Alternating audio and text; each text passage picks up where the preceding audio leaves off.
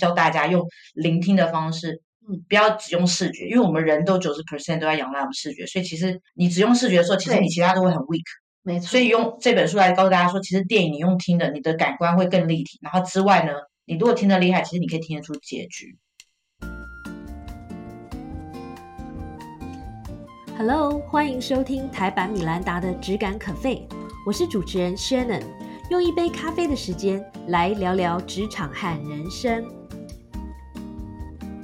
许多朋友小时候都学过钢琴，但是当钢琴变成你的工作的时候，你的人生样貌会是怎么样的呢？今天我们特别荣幸的请到了非常知名的国际钢琴家 Sherry 谢世贤来到我们的节目。那他其实过去有很多的丰功伟业，包括他在五岁的时候就展露了音乐的天分。他在十二岁的时候，小学国小毕业就到瑞士去留学，然后他在十二岁的时候在瑞士受到英国菲利普亲王的荣誉接见。然后后来还成为已故大师，这个名字怎么念？请发音。Anthony de Bonaventura，他是意大利文。我们都因为名字太长，所以我们都叫 Mr. D。看我叫他念是不是很聪明的？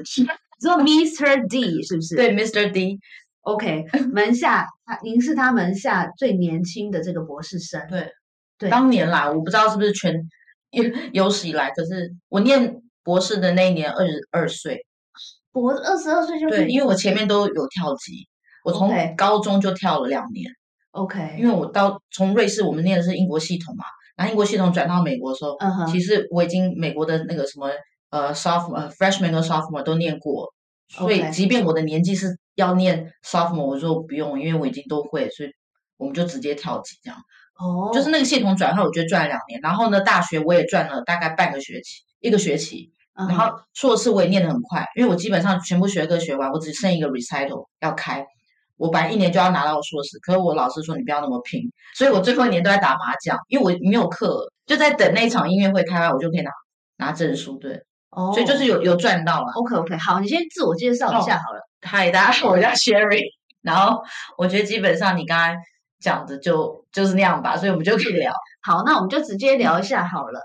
所以。我我觉得你的丰功伟业超多，对不对？你国小毕业，你为什么选瑞士留学？这个是是我选，是父母，因为那时候我爸在呃欧洲比较多事业生意来往嘛，然后我妈妈就觉得说，哎，瑞士是唯一不会打仗，它中中立国，然后被三国环绕，所以那个环境还非常的 international。像那个时候，除了我跟我姐两个台湾人，那边没有任何其他华人。那时候亚洲人最多就是日本人。可是其实那个学校最多就是英国人跟西班牙人，然后他们那时候在打波斯湾战争，所以呢，很多阿拉伯的公主真的是公主哦。所以你的同学里面有很多是公主啊？对，我们是那种最穷的 peasants。因为你知道那个我们学校有两个很有名的校友，一个就是林白的女儿，你知道林白是世界上第一个飞过大西洋的人，嗯哼，那他的女儿也是我们校友。那另外一个是 Hearst Castle 的孙女，就是赫氏古堡，嗯，就是那个加在加州不是他什么金马桶嘛，那整个很可怕。对，就是一个美国报业大亨。那他那个孙女不是有被绑架嘛？那个孙女就是我们的校友。对，所以我们校友出有一些名人。然后我们学校在好像七八零年代的，我们的女，因为我们是女校，就一百个人。那个时候，现在现在已经现在已经是 co-ed。然后现在很多那种俄罗斯寡头的，反正就很有钱啊。现在我觉得那个也离我很远。可就那个时候，呃，你知道奥黛丽赫本嘛？我因为我第一年去的时候，我被英国亲王接见。可是第二年，那个奥黛丽赫本的大儿子，就是他跟那个。呃，Mel Ferris 生的那个 Sab 呃，他叫 Sebastian 吗？还是 Sean？就来我们学校找我，因为他妈妈就是在我们学校附近的那个那个城叫什么名字？反正忘记了。就是那一年刚好我也在瑞士，第二年他妈那一年过世，然后我我们就是我们学校的商场就被派过去，就帮他们的呃帮他的 Memorial Service 做一个。那我是我们学校的就是帮伴奏嘛，所以我当天也去，然后看到好多大明星，像什么 Roger Moore 啊。就很多他生前的那些明星朋友都有来，嗯哼，对，所以就是一个我觉得蛮好玩的经历，对啊。但是这样子刚看听起来，你都就是每一个阶段都比别人提早嘛，你也二十二岁就念博士，对不对？对，就感觉你的音乐之路 很顺遂，就完全是一个人生完全没有顺遂的。在这个过程中有遭受过什么样的挫折？应该说，我到。呃，大学念 Indiana，我们那个学校其实，在当年，我不知道现在应该还是。在瑞士念到高中是不是？还是我瑞士念到呃高中的一半，我就转到美国去念高中，把最后那两年的高中高三、高四念完，嗯然后就升大学。嗯哼，然后我去的那个大学，其实在音乐系当年的排名，现在排名应该还是非常前面，可就是当年至少是全世界第一名，就嗯 Indiana 的音乐系。那我去的时候才发现，我不是小天才，因为以前在瑞士的时候，可能全校只有我一个人弹琴，然后我有见过全校只有你一个人弹琴，就是弹的比较好啦，嗯哼然后就是竞争少嘛，嗯哼，然后又见过这么多明星，还有英国亲王都见过啊，所以我就觉得自己走路有风。所以可是到了大学，发现我是一个非常普通的人，因为每个人都好厉害，都那种世界大赛冠军，所以我就有一点那个心理落差。然后我记得我大学的那个教授，他非常的不会教，他是一个天才，天才就不懂凡人的苦。都不不懂别人的不懂，对不对？对，所以他就觉得说你怎么不可以做到这些事？然后我那时候就开始有一些很不能适应的心理状态，所以我后来到了我大三的那一场 recital，我就大忘谱。嗯哼，然后那一次经验就真的把我吓到是因，为大忘谱，是因为压力太大，对不对？我觉得可能就是紧张或是太 excited 还是怎么样，反正就是忘谱。后来那个我就吓到，我就我还去看学校的心理医生，然后精神科医生，嗯哼，然后这个就是一直变成我的一个阴影。然后我到大四的时候，其实那场弹得很好，是因为我那年暑假我跟一个法国钢琴家修，那他的教法就跟那个大学的教授很不一样，他就是非常鼓励我，然后他就一直跟我说 you can do it，而且他是用非常实际的方式去教。然后我就是后来因为他，我后来呃硕士班我就转到他的班上去，他的 studio，然后我就弹得非常好，所以我后来为什么我丢一个录音带，我就可以进这个 Mr. D 这个这个很厉害的这个 Boston 大学呃大学的这个博士班的，对，就是我觉得是这个法国教授他把我的整个自信心重建起来。不过我一直到现在都有一点那个就是忘谱的阴影，对，啊，所以我后来就有点转向，譬如说走呃 composition，就是去去作曲，然后演讲，因为我觉得演讲好玩的是，其实我本身不怯场，就是演讲你可以台上你可以乱盖，就是你盖一盖你就对你很就喜欢去开话话这样子，对，可是钢琴你不行啊，你弹错就是弹错，全世界都知道你弹错音。可是讲话你可以，你可以你去 elaborate，然后、嗯 right，可是就是然后你会有舞台魅力嘛，所以我觉得弹钢琴是一个非常竞争的，就很多不同的 expectation 在你身上，对压力很大。所以这是不是也是你从古典乐转转型到这个电影配乐的原因？这也是一个原因。另外一个原因是，我觉得，我觉得古典音乐是一个很视为的呃一个产业，就是现在听古典音乐人真的很少，可能台湾有把它复活，可是就是全世界它是一个非常大概不到 one percent 的一个听众的市场。所以那时候我就觉得说，哎，其实其实我想要用一个方式让大家更亲近古典音乐。那最好的方式其实就是看电影，因为其实电影它的电影配乐很多手法都来自于贝多芬、巴哈这些，所以我可以用这个方式去教育观众。如果我今天讲贝多芬的什么曲式，那应该没有人来听我讲座。可是我昨天哎放一个电影，然后就告诉他说，其实这些都来自于什么？我从我这个电影配乐真的是我回台湾那时候没有人在做，现在可能房间很多，可那时候全台湾就我第一个人，而且我是边弹琴有大荧幕，然后边讲解，就是我自己本身是钢琴家，又是呃解说人，然后又是后来变 producer 嘛，就我很了解影像跟音乐的，所以我后来做，我真的是从第一场就开始爆红，因为我觉得我选的这个 medium 是对的，就是因为大家都会被那个电影吸引，即便他听不懂我在讲什么，可是他一定会因为这个电影故事而融入到我的我的要要教的知识，对，所以我觉得我选的这个 strategy 是对的，对，对。那你自己最喜欢哪一哪一个电影配乐？呃，我觉得《英伦情人》这部电影你有看过吗嗯？The English Patient，他写的非常好，不是只好听，是就他的那个配乐手法很棒。对，然后还有一个作曲家我很喜欢，在我这本书我有讲，一个法国人叫 Desplat，他写过《色戒》，就李安，嗯他也来过台湾领那个金马奖。对可是我觉得他写的最好是他早期有个作品叫做《面纱》，那个在台湾可能嗯没有很有名。面纱是电影的名字还是音乐？呃，它是电影的名字《The Painted Veil》，它是拿毛姆小说毛毛姆小说改编的电影，然后嗯 Edward Norton 跟 Naomi Watts 演的。可是那部电影我觉得没有很多台湾人知道，OK，很早期。可是我从那一部片，我就觉得这个人以后会很有名。我就从那个时候好早以前，在二零零五就开始 follow 他，嗯哼，那他是最近这十年、五年、十年才开始，就是他得了两座奥斯卡嘛，最近。对，然后他还写过什么呃《王者之声》，他也写过，他得到奥斯卡是《欢迎来到布达佩斯大饭店》，然后还有那个、那部我也超喜欢。对那部的音乐就做的很搞笑，就风格其实不是搞笑，就是可他风格你很明确，你知道他不是好莱坞那一挂，因为他风格非常欧洲，然后他有点那种那种巴尔干的那种色彩，就你不会听得出来，他是非常 exotic，嗯，所以我就觉得他是好莱坞的一股清流，反正我就很喜欢他的风格。哦，然后他还写过一部片的配乐，我非常喜欢，我连听两年，叫做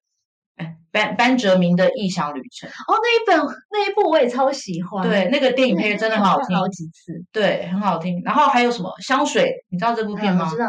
这部片是德国片，大片哎，名片。真的？吗？嗯嗯，我觉得有时候可能太文艺，人家不知道。有啦，我还喜欢一些比较大牌，像什么 Hans Zimmer，他写那个呃 Gladiator，我觉得这部片的配乐写的很棒，就《神鬼战士》。嗯哼，然后 Interstellar 就是嗯《星际效应》这部片也是他写的很棒。嗯哼。对，很多。哦，我我最喜欢，我最近最喜欢的是那个《拉拉链》，你这哦，拉拉曼对然后尤其是他 opening 的那个曲子，对，Another Day of Sun，呃，Another Day of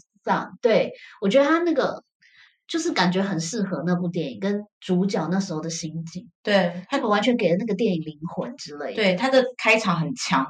因为他就是一歌到底，对不对？对对对对对，嗯很多人都很喜欢那部片的音乐。对我超喜欢的。那你觉得啊？因为毕竟我们大家又不是像你一样是那个音乐小天才，对不对？我们要怎么样透过电影配乐或者音乐来让我们一般的上班族的人生更加的丰富？其实我自己有两个频道，这样就回应你的问题，就一个是我全部都在解析音电影配乐嘛，因为我想要推广音乐，然后教大家用聆听的方式，嗯，不要只用视觉，因为我们人都九十 percent 都在仰赖我们视觉，所以其实你牺牲了你另外四关的那个来呃那个怎么讲，就是你只用视觉的时候，其实你其他都会很 weak。没错，所以用这本书来告诉大家说，其实电影你用听的，你的感官会更立体。然后之外呢，你如果听得厉害，其实你可以听得出结局。哦，我很多学生可以，我都会建议说，如果你真的要试着用听听出结局的话，呃，你可以先只听配乐，不看影像，对，你先听这个 opening。这个 opening 通常就会告诉你它是喜剧还是悲剧，很容易，哦就是你觉得 opening 是很快乐，然后很开心的大调，大调就是 major key，它就会，它通常就是喜剧收场。哦，真的吗？从所以从前面就已经注定了他的命运是对，其实很容易，这这是一个非常 basic 的方式。然后你听到那种很诡异的啊，或是有有些音乐你一听你就知道这一定是动作片，因为它一定有一种紧凑的节奏，然后有点犹疑不不不安定的那种，嗯，就你就知道说，哎，这可能是动作或者惊悚片。对，对，可是像很多喜剧那种喜剧一定都是很快乐的音乐，对不对？或那种爆笑剧啊，好浪漫喜剧，一定都是一首情歌。所以你从音乐你就知道你今天要看什么片。所以如果你盲眼测试的话，嗯，你就你这样放下去你就对所以很很容易。真的。所以你刚刚讲英伦情人嘛，我就回想那个音乐，他就不、嗯一听就知道不可能是喜剧。对，因为她她是一个很幽怨的一个匈牙利的女生，然后这样慢慢浮出来，然后一个很大的管弦乐，就是你会知道说，哦，这是一个史诗片，因为它的那个管弦乐的编制很大。嗯哼，然后还有一种方式就是说，你可以去听乐器，像比如说辛德勒的名单，嗯哼，它是小提琴 solo，对所以你就知道说，因为小提琴本身是一个比较哀怨的，然后会讲过去 past 这种乐器，嗯哼，对，所以就是你从乐器你也可以听得出来。哦，那萨克斯风是什么？萨克斯风我觉得 因为我学过萨克斯风，我只学过这种乐器。那个有一个访问我，他说萨克斯风，哎，是谁跟我讲？这这个就有点限自己。他说萨克斯风听通常就知道是拍 A 片，因为萨克斯风它故故意吹的慢慢的，就有一种 sexy 的感觉，这真的真的完了。萨克斯风就是这 sex。个音，以以后听到听到萨克斯风，我就会有或者是不当的联淑文，你有谢淑文，他也是一个音乐家。我在上他专访的时候，他自己说的，他说萨克斯风其实他老师就跟他讲 sax 就是 sex，原来是这个意思。我也是第一次听到，不过我觉得蛮有道理。嗯，嗯，钢琴就很多元，像比如说海上钢琴师，它可以钢琴的作用其实很不一样。比如说你有没有看过一部电影叫做《钢琴师与他的情人》对的 Piano，那个就是哀怨，可是它是全场都钢琴嘛。那嗯你再看那个《Pride and Prejudice》，就是 Keira Knightley 演的，钢琴就很就是英国文学风，然后那钢琴就很浪漫，对不对？嗯那你再看那海上钢琴师，它也是一个浪漫，可它讲一个艺术家的那种孤寂的精神。所以其实钢琴你就不能说它就是永远都是 sad 或是永远都会 happy，因为它的乐器之王就是它能发挥的 emotion 太多了。可是小提琴你很容易分辨，嗯哼还有一种手风琴，手风琴通常你听到 tango 就知道说这一定是讲 tango 的电影。那 tango 通常都是讲一些比较哀怨的那种爱恨情仇。对，tango 电影应该没有喜剧收场了，很少。真的吗？对啊，像你说什么巴黎最后一支 tango，然后还有一个电影叫《情妇与金》，这个电影很好看，Tango 是不是都有一种对决的感觉，就是我觉得就是讲很多那种七情六欲，或是悬疑的那种？对，然后就是比较 sexy 的感觉是，基本上 sexy 就跟爆笑喜剧是 完全不会发生在同一个场景里面。哦，对，所以你这次这个 Sherry 带来他的新书哦，这个新书的书名很长，《越来越爱电影配乐》。对，我们就是取拉拉烂的中文翻译，越来越爱你，对对对然后有点跟他，对这边有一个拉拉烂的，嗯，哦，其实这个书有很多种，你看你可以猜中几个，看考你的电影知识。这是什么？辛德勒的这个是拉拉烂，对那这个呢，这你知道这是哪一部电影好眼熟哦。啊？这个呢，这个很有名，这个海报非常有名。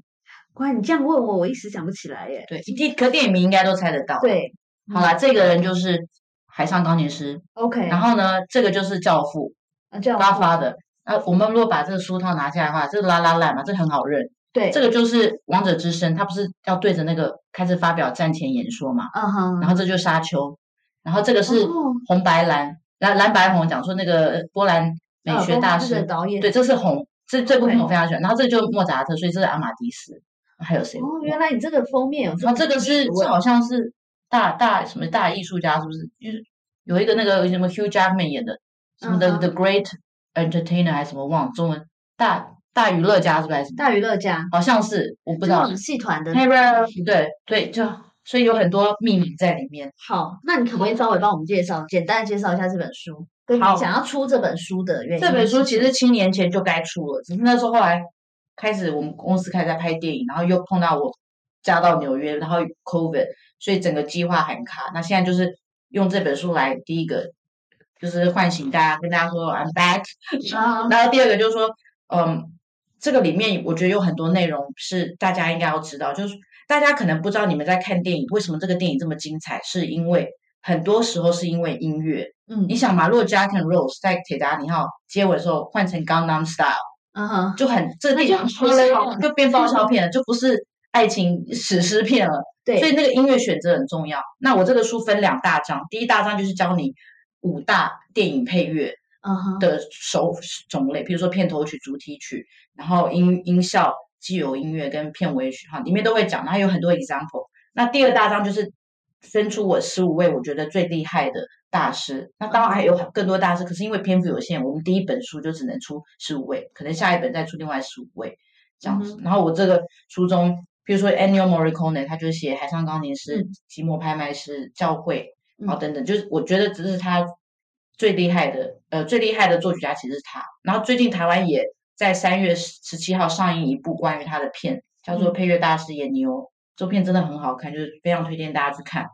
然后那当然 John Williams、John Barry 这些都是非常有名的人。那我最后还收录了三个是古典音乐家，嗯那他们当然早就过世了，他们不属于我们这个年代，可是他们的音乐常常被放在电影里面，譬如说拉赫曼尼诺夫的音乐在《似曾相识》。嗯哼，那我每次讲这个电影就就对，大家都超有感的。因为这个电影就很有名，对然后他用拉赫曼尼诺夫的音乐去暗示说，其实这个男主角 Christopher Reeves 是来自于未来。因为你记不记得他有一次在划船跟女主角，嗯他回到一九一二年嘛，嗯，然后他就唱了哼了这一首拉赫曼尼诺夫的音乐，然后女主角就问他说：“哎，这个音乐好好听哦，是什么？”然后他就说：“这是拉赫曼尼诺夫写的。”可是这女主角就吓一跳，她说：“可是我是他的铁粉，我从来从来没听过，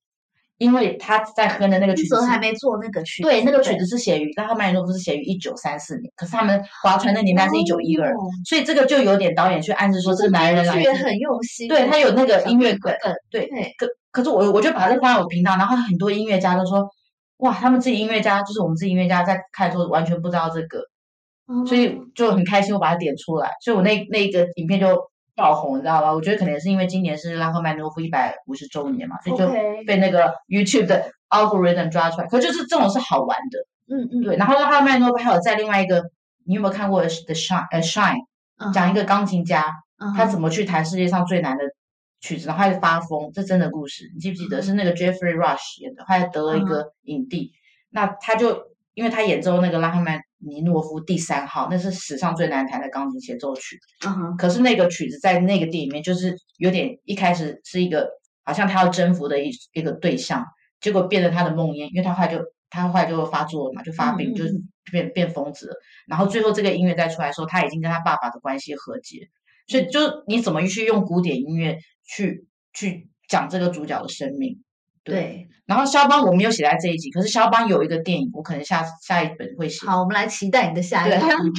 对，所以经过老师你的这个解说之后，我相信啊，我们嗯下次在看电影的时候，应该会有更多丰富的感受，因为以前都是用眼睛看嘛，现在学会要用耳朵听。嗯，而且我也想要试试你教的那个方法，就是先把影像拿掉，对，然后先用听的，看看能不能猜出它的那个结局，对不对？呃所以结局也是听音乐嘛。如果他音乐是比较明亮的、比较大主调的那一种，其实我觉得你可以做一个实验，就是你可以去听，你知道《星星际大战》这个电影很冗长，对，你可以三个小时就把它放在那边，可是你就听它的配乐，你因为你会发现它角色很多，不知道一百多个嘛，嗯，你有去听主角的时候，其实你如果专心听，你会知道说现在主角跟坏人是在做什么事，就是他会有一些 interaction。我有写在我书中，就是这种手法叫做 light motif，是来自于一个歌剧作曲家。你今天有一个你自己的 motive，我也有，然后我们现在这杯水有。当我在喝这杯水的时候，我可我的 melody 跟他 melody 可能就会综合，或是开始改变，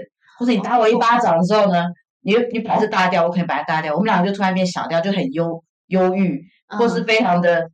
呃生气的，就是你知道吗？就是你的调性会变，我也会变，哦，这好精密哦。就很好玩。就是所以你会听到说嗯一个 melody 它怎么变形，那你就大概知道说哦，现在跟好人坏人，或者现在打打赢还是什么，就其实你去听三个小时《星际大战》，我觉得你可以听得出来，就你都不看电影，都知道这个电影它现在怎么发生，对，哦，好哦，所以用听的，好的，下次一定要来试一试。谢谢收听今天的 Podcast，希望你喜欢今天的这杯咖啡。我们的节目名称是台版米兰达的质感咖啡，欢迎订阅我们的频道，分享你的想法，也可以追踪我的粉丝专业台版米兰达的创业笔记。我们下次见喽，拜拜。